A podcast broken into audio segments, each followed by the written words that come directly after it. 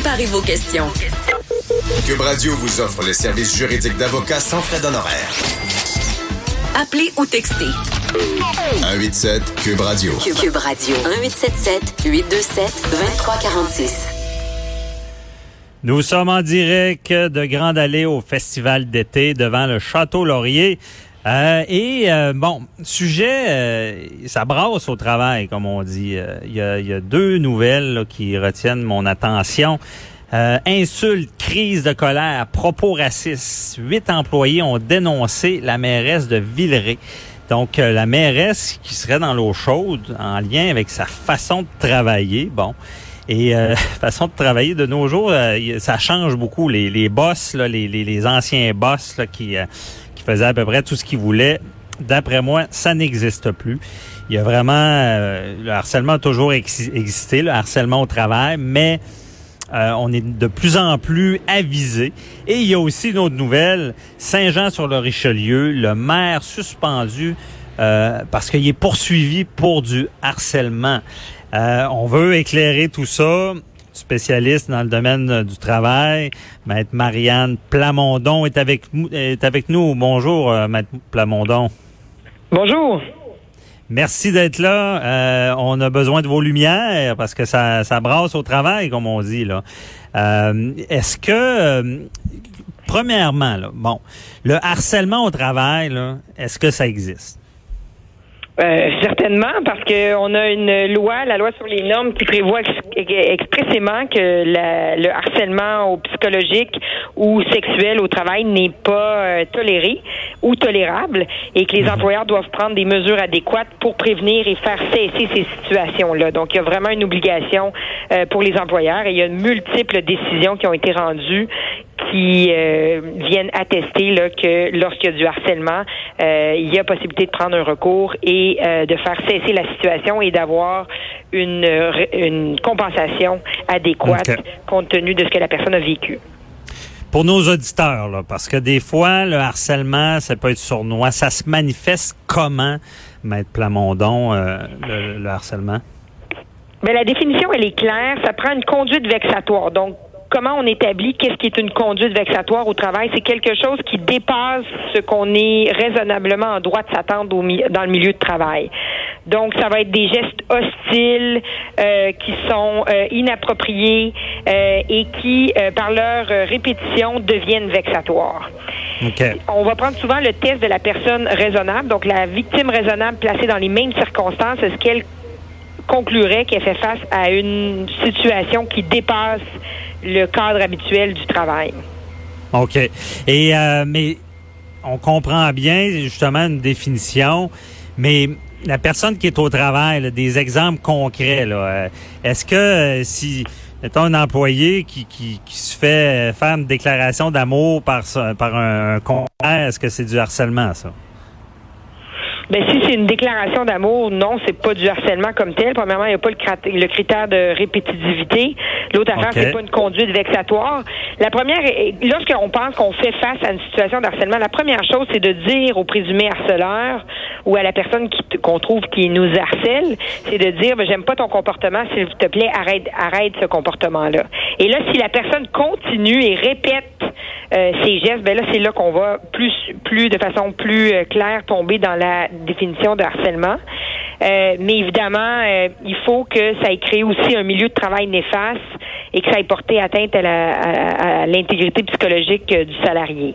Donc, c'est un mhm. ensemble de critères, mais dans les faits, pense que ce que les auditeurs doivent se rappeler, c'est est-ce que une personne raisonnable, la personne normale placée dans les mêmes circonstances, conclurait qu'elle fait face à une situation qui dépasse le cadre normal du travail? Le fait de se faire faire une déclaration d'amour, bon, c'est peut-être pas adéquat, mais si c'est une seule fois en tant que la personne devrait dire ben je n'ai pas d'intérêt tout simplement et ça devrait se terminer là. Si ça se termine pas là par contre et que ça se perpétue dans d'autres gestes, dans d'autres déclarations, ben là on peut penser qu'on tombe euh, vers euh, le harcèlement au travail. Mm-hmm. Et c'est ça. Dans le fond, il faut vraiment que, ça fasse mal sentir la personne visée, là.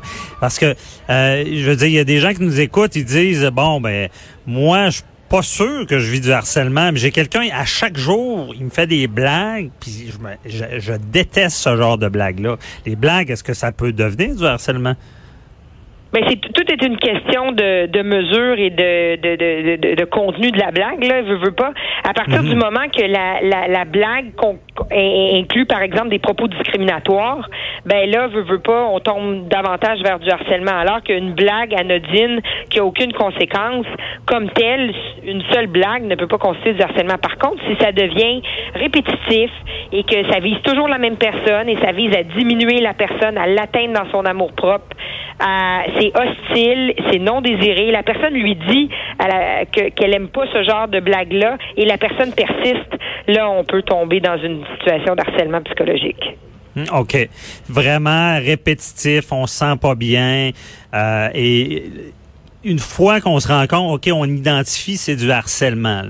Euh, on, le dit à la personne. Puis là, si ça fonctionne pas, qu'est-ce qu'on fait? La plupart des maintenant en fait la loi sur les normes prévoit l'obligation pour toutes les organisations d'avoir une politique en harcèlement pour prévenir et faire cesser. En vertu de cette politique-là, on prévoit qu'on peut porter plainte à l'employeur et l'employeur a le devoir de faire la lumière sur les faits et déterminer si oui ou non il y a du harcèlement et prendre les mesures raisonnables pour que ça cesse. OK. Mais qu'est-ce qu'on fait si euh, dans, dans une petite PME là? OK, je comprends bien. Dans des grandes institutions, ça va bien aller. Il, y va y avoir un, protocole. Mais quand celui qui, fait du harcèlement est notre patron direct, c'est vraiment une petite entreprise, euh, à qui on s'adresse?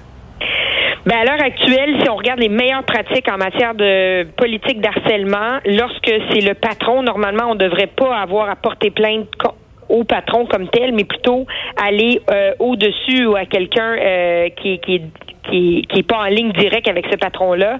Donc, même dans les petites organisations, on a prévu des mécanismes pour aller directement au conseil d'administration de façon à ce que euh, l'enquête soit tenue par des gens qui sont pas sous le joug du patron en question, parce qu'autrement, les gens sont comme un peu en conflit d'intérêts. Mhm. Euh, mais pour ceux qui n'auraient pas ce genre de politique-là, qui est au dernier, euh, dernier goût des dernières pratiques, là, euh, il y a toujours le recours en vertu de la loi sur les normes du travail qui est prévu à 123.6 avec la définition qui est prévue à 81.18 de la loi sur les normes et qui prévoit la possibilité de faire une plainte. À ce moment-là, il va y avoir une enquête sommaire de la part de la Commission des normes du travail, de la santé et de l'équité au, au, travail. Euh, et après ça, si c'est jugé euh, fondé au stade préliminaire, euh, la personne va avoir droit à un avocat fourni par la CNESST. OK. Donc, c'est notre patron, on ne sait pas quoi faire, appelez aux normes du travail. C'est un peu ça le, réflexe. Sinon, allez voir dans, vos conventions avec l'entreprise, il y aura un, processus pour dénoncer justement ce, harcèlement-là au travail. Et là, M. Plamondon, ça peut devenir criminel. Là. Ça peut être un cas de, où est-ce qu'il faut appeler la police? C'est où la ligne entre le criminel et le harcèlement au travail? Ben, il y a une décision qui est connue là, qui euh, en fait, c'était une, une employée qui, euh, elle, se faisait suivre le soir après le travail euh, et qui donc faisait l'objet de de, de, de, de quelqu'un, d'un employé qui la suivait partout. Donc non seulement ça se matérialisait durant les heures de travail, mais également à l'extérieur. Dans un cas comme celui-là, effectivement, il faut appeler la police. Maintenant, lorsque les faits comme tels sont dans le milieu de travail, l'employeur a le devoir d'intervenir et de mettre en à tout le moins des mesures pour protéger la personne puis qu'elle se sente pas euh, euh, intimidée au travail mhm. en tout temps. Là. Donc normalement, lorsqu'il y a une plainte qui est levée à l'interne, l'employeur va dire ben pour euh, va mettre en place des mesures pour pas que les gens se croisent ou n'aient d'interaction le temps qu'on fasse la lumière sur les faits et qu'on puisse juger si oui ou non c'est fondé. Parce qu'il y a aussi des plaintes d'harcèlement qui sont non fondées et qui visent des fois à, à éviter la gestion d'un superviseur fait seulement son travail. Donc, il faut que l'employeur puisse faire la lumière, mais durant cette période-là, un employeur informé devrait prendre les mesures pour pas que la situation s'envenime. C'est ça, il y a des fois des plaintes, des plaintes vengeresses. Là. Il faut vraiment qu'il y ait un filtre. Et c'est, ça arrive, là, M. Plamondon, qu'il y a des gens qui se servent d'un système pour à, leur fin. Là. Je vous dirais particulièrement dans les cas de euh, lorsqu'on l'employeur met en place un plan d'amélioration de la performance. Mm-hmm pour s'assurer que l'employé atteigne les objectifs. Souvent, on voit des plaintes d'harcèlement soulevées dans ce contexte-là. Donc, dans un cas comme celui-là, l'employeur doit faire la lumière, euh, faire enquête et avoir leur juste à savoir est-ce que c'est vraiment du harcèlement ou c'est plutôt que la personne n'aime pas le fait de faire l'objet d'un plan d'amélioration de la performance? Ah ouais, ok. Et euh, Maître Plamondon, votre opinion, est-ce que les, est-ce que ça a changé? Est-ce qu'on est mieux avisé euh, du harcèlement au travail vous, parlez que la loi justement, c'est, quand même récent là que on, est avisé qu'on on est mieux informé dans ce domaine-là? Bien, c'est sûr que depuis euh, l'arrivée du mouvement MeToo, on a discuté beaucoup de harcèlement dans les médias, donc les gens ont pris conscience. Les gens ont aussi moins de tolérance en milieu de travail vis-à-vis des, des comportements inappropriés ou des propos euh, diffamatoires ou, euh, ou discriminatoires.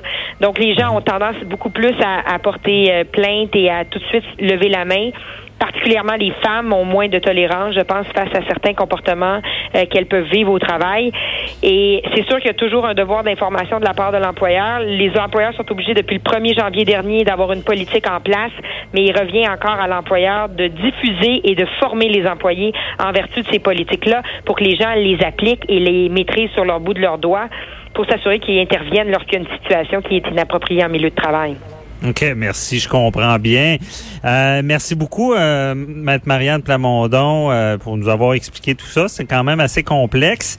Et euh, on se reparlera pour un autre dossier. J'aimerais vous entendre éventuellement sur la loi 21, sur la laïcité. J'imagine qu'il y a beaucoup de choses à dire. donc, merci, puis je vous souhaite une belle journée.